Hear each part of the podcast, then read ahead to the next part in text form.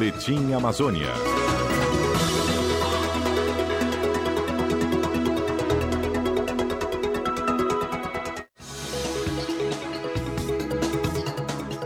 A robótica a serviço do homem.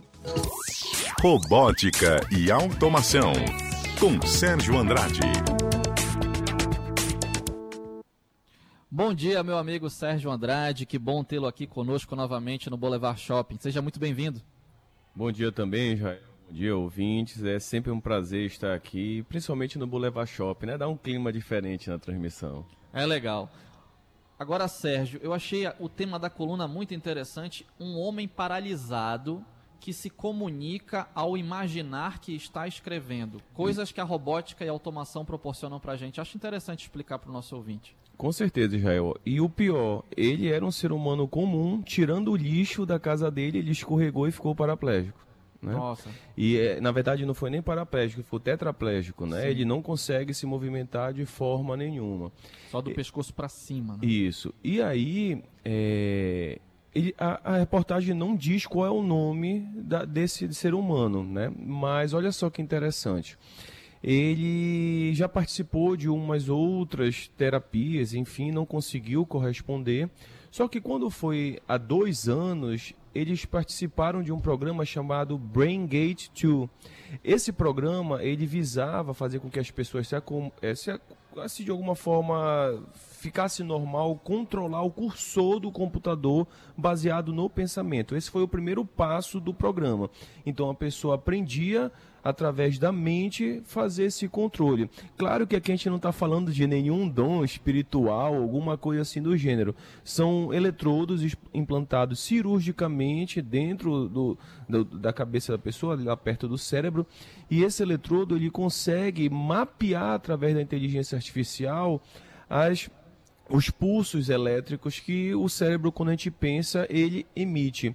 E aí essas pessoas começaram a ser treinadas, não somente esse que sofreu o acidente, mas outras pessoas também já conseguiram ser treinadas, no sentido de que quando ela pensa escrever numa folha de papel, por exemplo, a letra A, a inteligência artificial que está junto no computador consegue justamente perceber e essa for- esse formato da corrente elétrica que está passando no cérebro e aí ele consegue mapear, né? Obviamente como aquela pessoa escreveria a letra A, letra B, letra C, enfim.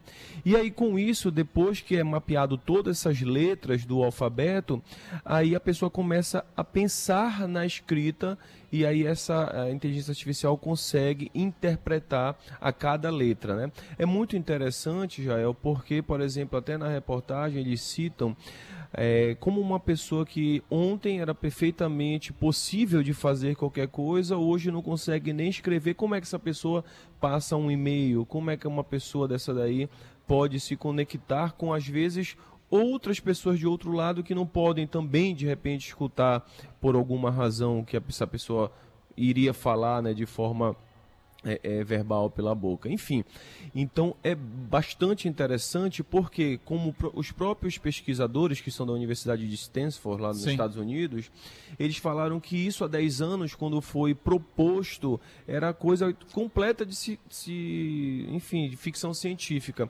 É Hoje em nesse dia. ponto que eu queria tocar, Sérgio, eu Uhum. queria ouvir de você. É, quando a gente percebe que a inteligência artificial está agindo para ajudar um homem que perdeu seus movimentos a controlar novamente parte desses movimentos através de procedimentos cirúrgicos, etc e tal.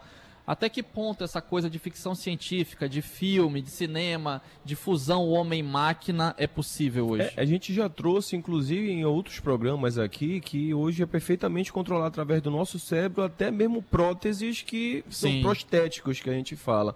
Então, hoje em dia, por exemplo, nós já temos pulmão artificial, nós já temos membros artificiais, nós temos corações artificiais. Então, no futuro, e até mesmo hoje, só que obviamente ainda muito no estado inicial, eh, tem alguns filmes, inclusive, eh, Proteus, enfim, que tem aquela imagem do cérebro do ser humano, né? E o corpo ser todo de máquina. Na verdade, isso daí, hoje em dia, já não é assim tão impossível como era no passado. A única coisa que a gente não conseguiu ainda, de fato, simular é o nosso cérebro. A gente não consegue tirar o cérebro para controlar o, o, o, nosso corpo. Mas, inclusive, é, isso daí é noticiado bastante tempo, pessoas que congelam né, o corpo, congelam inclusive o cérebro para que quando tem a cura da doença, no caso que aquela pessoa tem, elas sejam descongeladas e assim serem curadas. Então, assim, é, essa integração homem-máquina ela deixa de ser somente uma coisa que a gente vê baseada em rede social, né, que a gente está o tempo todo integralizado com o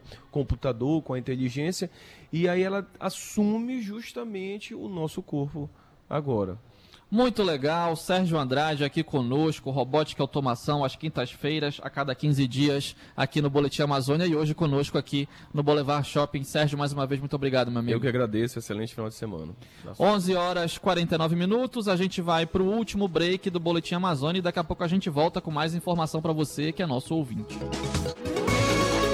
Boletim Amazônia.